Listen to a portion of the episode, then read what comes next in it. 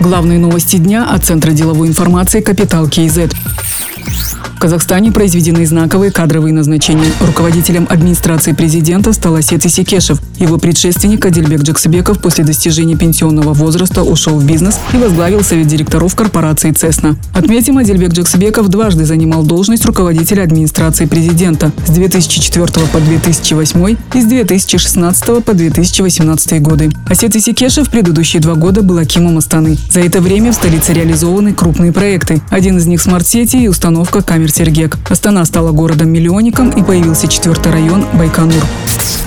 Михаил Ламтадзе намерен увеличить долю в Каспи Банк. Нацбанк уже выдал ему разрешение на приобретение статуса крупного участника. Такое согласие регулятора требуется, когда доля акционера может превысить 10%. В настоящее время Михаилу Ламтадзе принадлежит 9,98% голосующих акций Каспи. У него есть три месяца для принятия решения об увеличении своей доли, сообщили в пресс-службе банка.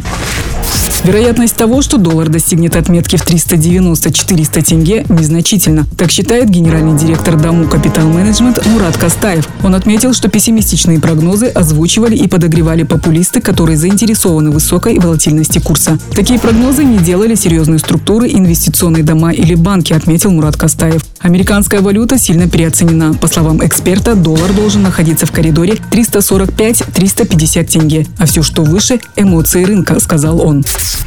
Поступления в госбюджет сократились на 10%. За 7 месяцев текущего года показатель составил 6,2 триллиона тенге. Годом ранее в казну поступило 7 триллионов тенге. Основная причина – сокращение трансфертов, которые являются второй по величине статьей доходов госбюджета после налоговых поступлений. Главные направления затрат бюджетных средств – это социальное обеспечение, образование, здравоохранение, общественный порядок, безопасность, правовая, судебная, уголовная исполнительная деятельность.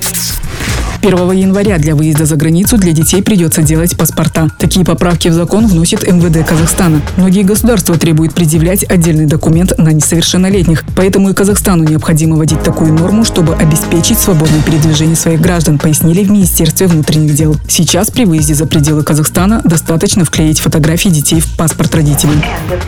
Другие новости об экономике, финансах и бизнес-истории казахстанцев читайте на Капитал Киезет.